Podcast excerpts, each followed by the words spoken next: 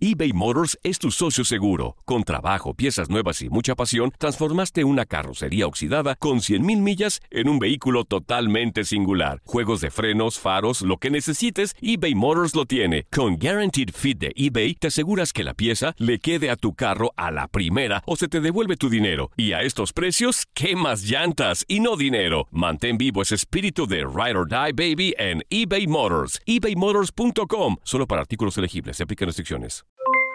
Aloha mamá, ¿dónde andas? Seguro de compras. Tengo mucho que contarte. Hawái es increíble. He estado de un lado a otro con mi unidad. Todos son súper talentosos. Ya reparamos otro helicóptero Blackhawk y oficialmente formamos nuestro equipo de fútbol.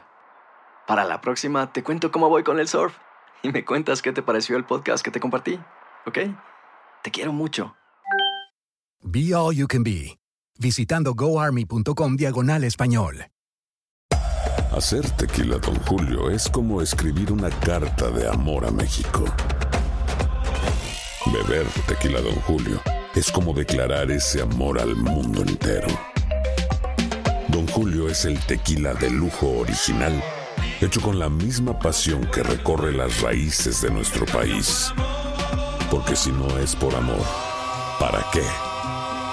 Consume responsablemente. Don Julio Tequila, 40% alcohol por volumen, 2020. Importado por Diageo Americas, New York, New York. Boost Mobile tiene una gran oferta para que aproveches tu reembolso de impuestos al máximo y te mantengas conectado. Al cambiarte a Boost, recibe un 50% de descuento en tu primer mes de datos ilimitados. O, con un plan ilimitado de 40 dólares, llévate un Samsung Galaxy A15 5G por $39.99. Obtén los mejores teléfonos en las redes 5G más grandes del país. Con Boost Mobile, cambiarse es fácil. Solo visita boostmobile.com. Boost Mobile, sin miedo al éxito. Para clientes nuevos y solamente en línea, requiere AroPay. 50% de descuento en el primer mes requiere un plan de 25 dólares al mes. Aplican otras restricciones. Visita boostmobile.com para detalles.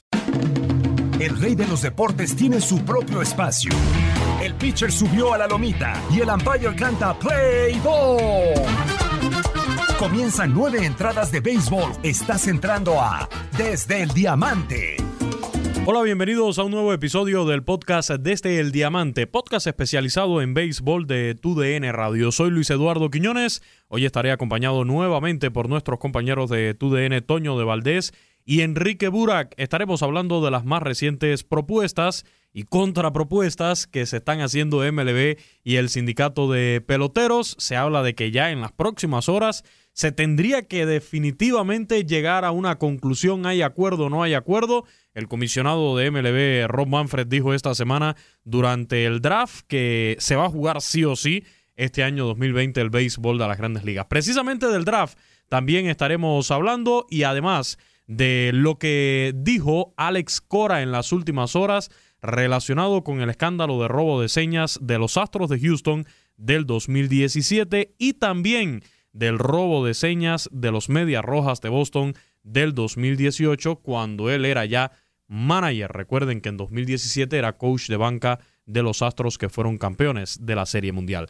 Así comenzamos entonces ya este podcast desde el Diamante. Como siempre, la invitación para que lo descargue, lo escuche hasta el final, lo comparta y nos deje sus comentarios. Arroba TUDN Radio es nuestra cuenta de Twitter, TUDN-radio en el Instagram. A mí me encuentra en estas redes sociales como arroba luisquinones90-bajo.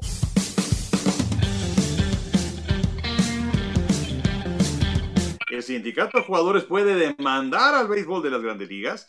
Y por último, no hay que olvidar que después de la temporada del 2021, es decir, la, la que viene, se acaba el contrato colectivo de trabajo. Y entonces le estarías echando todavía más fuego a esta enorme animadversión que existe entre los peloteros y los dueños de los equipos que dicen, yo por abrir un estadio sin gente me cuesta 650 mil dólares. Eh, ahora, aquí hay, hay, varias, varias cuestiones, porque una de ellas es, ¿se acuerdan aquel arreglo que proponían los dueños de los equipos 50-50 de los ingresos? Bueno, uh -huh. los jugadores decían, eso no me conviene y no me gusta, porque entonces nos van a poner un tope salarial. El béisbol es el único deporte en Estados Unidos que no tiene tope salarial. Y eh, sí existe esto de que puedes gastar hasta un determinado dinero, te puedes pasar aunque le llaman el impuesto de lujo y pagan una multa de ahí, ¿no? Pero bueno, sería, sería por ahí eh, que ellos tampoco les gusta eh, un tope salarial. Y por otro lado, los dueños de los equipos tampoco están obligados a mostrar sus estados financieros. O sea que, pues dicen los dueños, es que pierdo, pierdo, pierdo. ¿Cuánto pierdes si no nos dicen y no, no nos dan acceso a tus libros? Esa es otra bronca. Ese es el otro problema que lo dejaba en evidencia eh, Searcher en el primer comunicado. Después veía incluso una entrevista con Nelson Cruz que decía lo mismo. Le hemos pedido a MLB que nos enseñen de verdad los documentos, cuánto se va a perder eh, si se juega la temporada así y no han accedido. MLB no ha querido enseñar de verdad eh, qué es lo que se va a perder. Así que esto que dices, Enrique, con toda la razón, porque también es el punto de los jugadores, ¿no? Hablen claro, digan claro cuánto se va a perder para nosotros aceptar estos grandes recortes que nos están proponiendo, ¿no? Ahora, lo que a mí me sorprende de, de toda esta situación es que eh, en realidad ni los dueños ni tampoco la Asociación de Jugadores a, habla acerca de que van a arriesgarse al jugar. O sea, todo se ha ido a lo económico, ¿no? Eh, y como que nos hemos olvidado de que hay una pandemia, de que, de que hay un coronavirus ahí este, flotando en el ambiente y que puede en un momento dado pues eh, complicar las cosas y, no, no, solamente porque haya una nueva oleada, sino porque le pegue a, algunos de los equipos o a algunos de los peloteros en, en esta en, esta pues, etapa tan extraña que estamos viviendo, ¿no? Eso me llama mucho la atención porque acá nos hemos centrado y hemos escuchado y todo lo que se ha manejado en, en redes sociales y en prensa es justamente la lana, el billete, cuánto ganan, cuánto pierden, cuántos partidos, este, si jugamos tantos partidos me pagas tanto, no, si jugamos tantos partidos te pago esta cantidad. Y, y como que, como que todo el rollo es económico, ¿no? Y, y, no, no, no, no, vamos, a mí me suena un poquito ilógico, eh, porque sí hay todo, todo un plan de, la cuestión de sanidad, de, la, cuestión sanitaria y, y demás, pero como que eso no nos importa, lo, como que nos importa nada más si voy a ganar dos millones de dólares y si el dueño del equipo va a perder 400 millones o va a alcanzar a ganar algo, eh, todo es económico. Y, y, hubo, yo creo que fue como una especie de una cortina de humo del sindicato de peloteros cuando dijeron, cuando hicieron referencia ¿no? a este tema de, del protocolo de seguridad, porque ellos decían incluso que consideraban que era muy exagerado y querían tener acceso, más libertades dentro del terreno, dentro del propio clubhouse, acceso a las hidroterapias, etcétera. Entonces creo que al final esto que, que hablaron ellos del protocolo de seguridad fue más bien una cortina de humo para despejar un poco el foco de atención que en ese momento era que Blake Snell no quería jugar, recordemos, eh, es cuando empieza esta negociación, pero yo coincido, al final todo ha estado en torno al dinero, Enrique, eh, a los millones de dólares, es lógico, yo, yo siempre me he tratado de, al, al principio estaba un poco molesto, es la verdad, al principio estaba molesto porque decía, ¿Cómo no quiere jugar Blake Snell? Porque no le van a pagar sus 7 millones de dólares cuando hay tanta gente sin trabajo en el mundo. Después entiendo un poco el punto de que están defendiendo sus derechos, que les ha costado muchos años de negociaciones llegar hasta donde están ahora y que además tienen que defender esa postura para el año que viene. Pero creo que la esencia es llegar a un acuerdo. O sea, ni para ti ni para mí, los dos vamos a perder, pero vamos a jugar béisbol. Pues sí, y además eh, también mucho de esto se ha enfocado en lo que gana Trout de treinta y tantos millones de dólares y lo que gana Cole y lo que gana Kershaw. Pero hay una gran cantidad de jugadores que, que no ganan esas cantidades, que andan por ahí de, pues, eh, poquito más allá del mínimo, que es por ahí de 550 mil dólares. Eh, muchos ganan menos de un millón de dólares. Entonces, eh, son los que en este momento también están presionando para que se juegue, porque pues ellos no tienen tanto dinero guardado en el banco. Eh, o sea que sí, es, es, un momento en donde el adulto en el, en el salón se va a tener que levantar y va a tratar de poner orden eh, y sensatez en ambas partes y ese adulto creo que va a tener que ser Manfred, o sea, no hay más, va a tener que ser un mediador entre los jugadores y los dueños para que se salga de esta, de esta situación de, de arrogancia por lo que está pasando el béisbol, eh, me imagino una, una, situación donde no haya béisbol y que sean 17 meses sin béisbol y pues sabemos que el deporte es de hábitos y, y a la gente se le va a olvidar el béisbol, más, más aún todavía eh, con la segunda parte del año cuando... Eh, ya tengamos eh, básquetbol y hockey, que venga el fútbol americano y bueno, la gente que le gusta las ligas de fútbol también. Eh, y el béisbol hasta marzo o abril, si es que bien nos va. Entonces sí va a ser un, problema gravísimo, ¿no? Se le va a salir a la gente del ánimo el béisbol y eh, para muchos el béisbol todavía no se recupera de aquella huelga en 94 donde no hubo serie mundial. Sí, lo, lo comentábamos hace unos días aquí mismo, Toño, también creo que era José Luis o el propio Furby también, que lo teníamos por acá, de que le costó muchísimo al béisbol volverse a ganar a la gente, volver a tener a los fanáticos en los estadios, eh, recuperar esa confianza que perdieron cuando la huelga de, del 94, ojalá no ocurra. Eh, lo hemos dicho, hay una fractura evidente eh, ojalá y se juegue este año, pero no dudamos en que incluso si se logra jugar, en el mejor de los casos, si logramos tener una temporada recortada, como sea, eh, las cosas se compliquen para los próximos años, teniendo como referencia este acuerdo eh, laboral que hay que firmar en 2021, Toño. No, es que imagínate, si no hay béisbol en el 2020, ya me imagino cómo van a ser las negociaciones para el 2021. O sea, va, a estar totalmente distanciado el, el, el dueño con, el, con la asociación de jugadores. Entonces, sí me parece que el, primer paso, digamos, para resolver ya la cuestión de, del, eh, acuerdo, de, la, vamos, de, resolver no, que no haya huelga en el 2021, el primer paso es que haya béisbol en el 2020. Si no hay béisbol en esta temporada, sí me parece que vamos a tener una negociación complicadísima para que se pueda jugar en el 2021.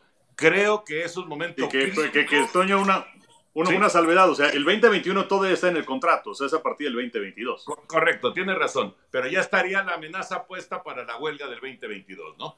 Y lo, lo que sí creo es que vivimos un momento crítico en la historia del béisbol de las grandes ligas. Ha habido otros, efectivamente, ha habido otros momentos eh, muy complicados y han logrado salir adelante, pero este es un momento muy, pero muy importante, es un momento definitivo para el futuro del béisbol de las ligas mayores, indudablemente, y creo que el señor Manfred, como ya lo explicó Enrique muy bien, creo que el señor Manfred es el que tiene la palabra para resolver esta situación y para que tengamos béisbol. Y además, otra cosa, Luis, Enrique, otra cosa, hay poco tiempo ya para que esto se resuelva.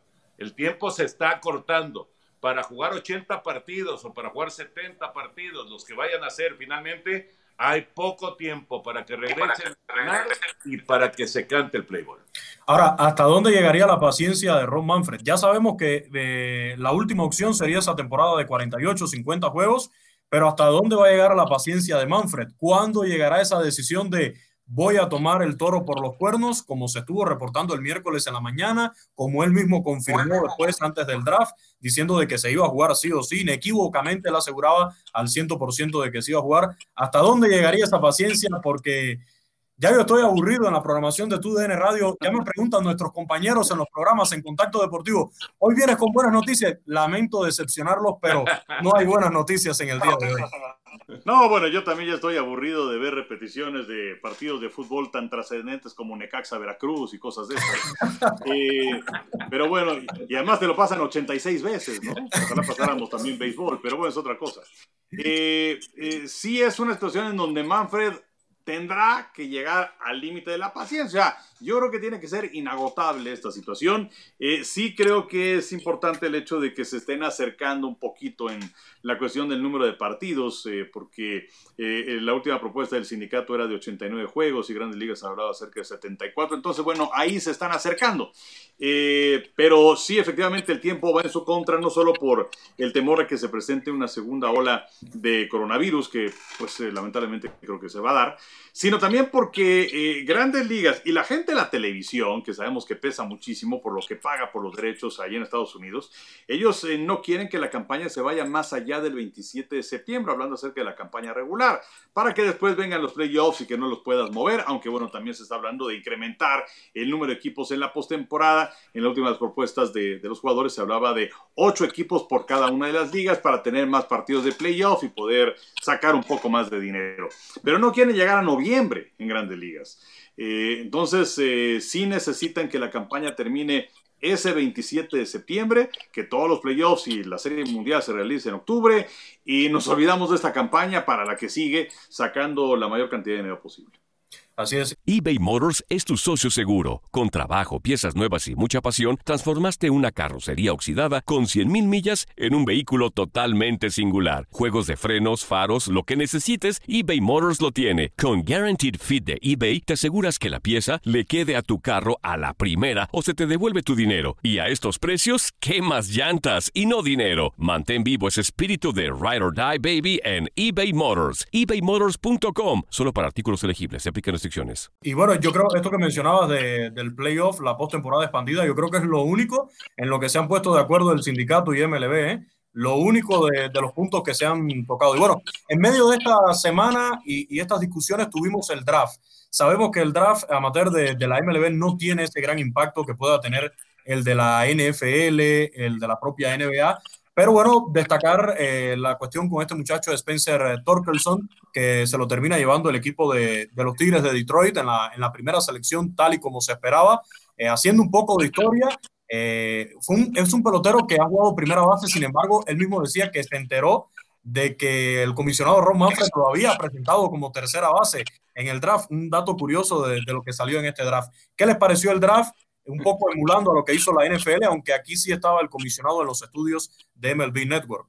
Exactamente. Fíjate que, eh, bueno, este muchacho Torkinson, eh, efectivamente, él, jugó primera base casi toda su, su vida y, y, ahora lo van a llevar y lo van a transformar en tercera base. Eh, es interesante porque Detroit ha tenido la primera selección global en dos de los últimos tres años. El otro es un pitcher y ya, ya es en este momento el séptimo eh, eh, novato más atractivo, digamos, prospecto más importante del béisbol de las ligas mayores. Eh, yo estaba dando más o menos el conteo de la cantidad de pitchers que fueron seleccionados.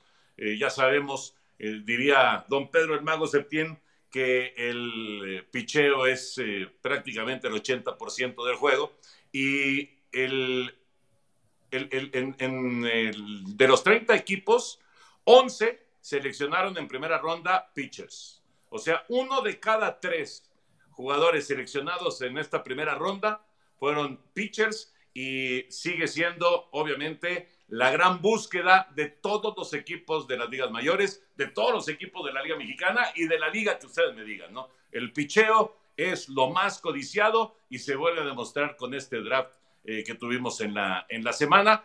Obviamente algunos se pueden desarrollar y, y, se convierten en estrellas, a otros les cuesta trabajo, pero es, es interesante esta, esta decisión que han tomado 11 de los 30 equipos que eh, pues están en el béisbol de las ligas mayores. Y allí llamando mucho la atención los Marlins de Miami que se llevaron seis pitchers en este draft, seis, uh -huh. eh, cinco rondas más una de compensación eh, que tenían los Marlins de Miami y se llevan en definitiva seis lanzadores, Enrique.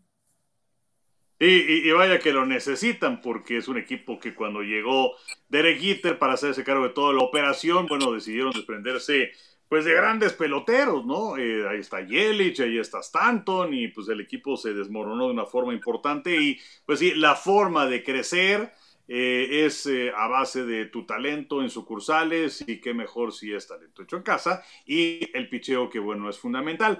Eh, quería andar un poco en el tema de este chico Torkelson porque hay varias cosas interesantes. Es el primer primera base que viene de la universidad y el primer primera base derecho que es seleccionado como número uno total. Son cosas que me parecen interesantes. Eh, esto de que nunca jugó en la universidad en la tercera base, él viene del estatal de Arizona, pero bueno, dice que a él no le asusta la cuestión del cambio. Y también es el segundo año consecutivo que un jugador de posición es tomado con la selección número uno colegial.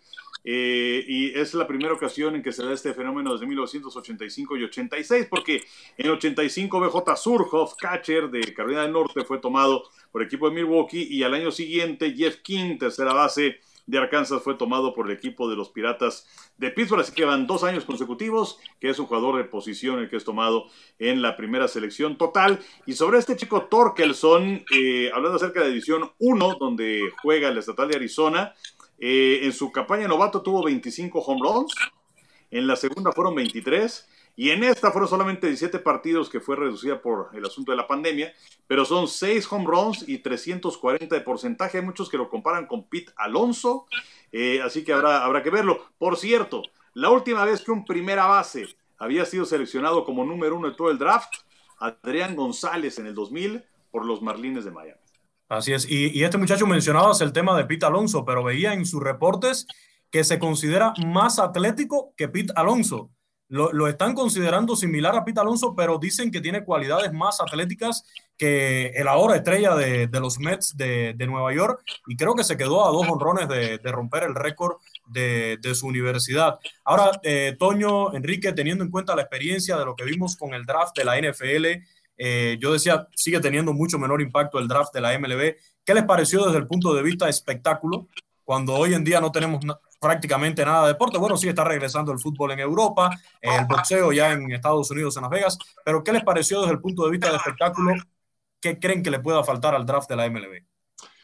Mira, yo pienso, eh, a, mí me gusta eh, o, o, me gustaría que no fueran tantos, eh, tantas rondas de reclutamiento, ¿no? Ahora eh, mencionabas que fueron, ¿qué? ¿Cinco en total? Cinco. Sí. sí, cinco. Cinco. Porque, digo, simplemente hay que ver a, a, peloteros que han sido seleccionados en la ronda 38 y en la ronda 40, no sé cuántas rondas son. Entonces se pierde, se pierde interés, ¿no? Eso es indiscutible. ¿Qué pasa y por qué no hay tanta, tanta eh, eh, difusión con, la, con el draft del, del béisbol de grandes ligas? Simple y sencillamente porque el béisbol colegial prácticamente no tiene difusión en, en, las grandes cadenas, ¿no? A diferencia del el fútbol americano colegial.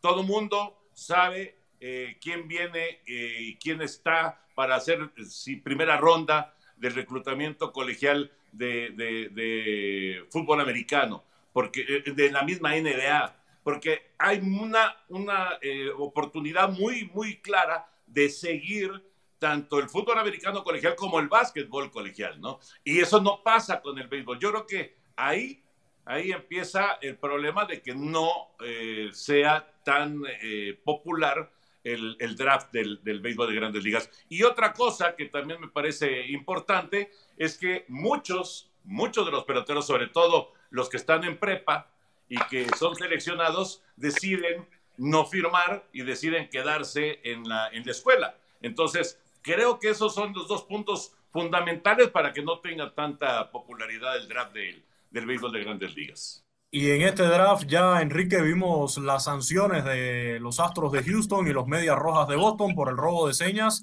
en 2017 y 2018, donde ambos equipos fueron campeones de la Serie Mundial. Y casualmente, en, en el día de ayer, salió Alex Cora, da la cara, da sus primeras declaraciones dice que el tema del robo de señas en, en, estos dos equipos no fue cuestión de dos personas, que estaban involucrados todos y además hace referencia a que él piensa volver al béisbol.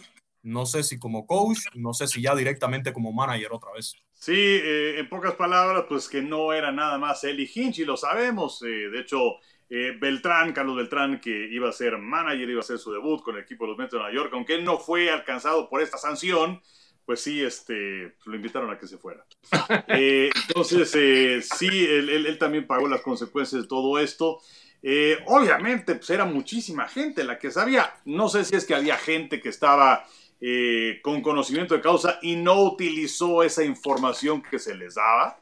Pero bueno, pues aquí lo, que pasó es que, pues sí, estaba la evidencia del famoso bote de basura que vamos, algo más burdo, este, tampoco te puedes haber imaginado, pero bueno, existía. Y creo que por eso es que no sancionaron más al equipo de Boston, porque no existía un bote de basura o algo que pudiera determinar que pues, estos cuatro están haciendo más trampa que los anteriores, aunque el eje en ambos casos es Alex Cora, que estuvo con Houston y con el equipo de Boston.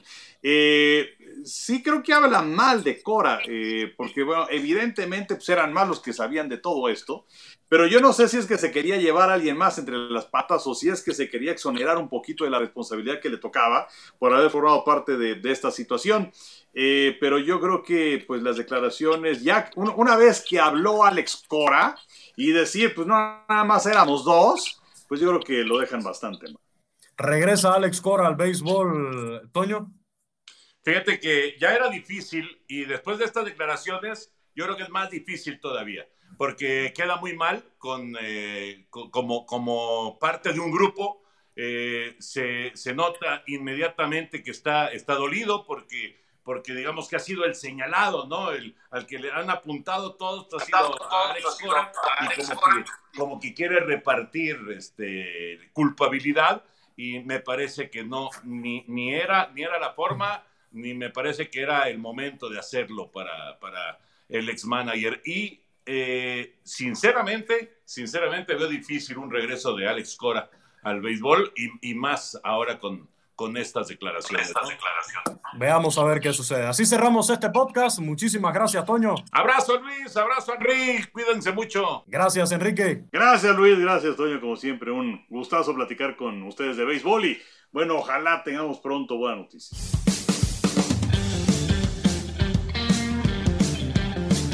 Y así llegamos al final de este nuevo episodio del podcast Desde el Diamante. Muchísimas gracias a Toño de Valdés, a Enrique Burak, nuestros compañeros de TUDN, por acompañarnos en este debate, en esta conversación del béisbol sobre el posible inicio de las grandes ligas en esta temporada típica por la pandemia del coronavirus, también la realización del draft y estas recientes declaraciones de Alex Cora y su posible regreso al béisbol tras la sanción por el escándalo del robo de señas. Como siempre, la invitación para descargar este podcast en cualquiera de nuestras plataformas, en Spotify, en Apple Podcast, nos encuentra o en su plataforma favorita.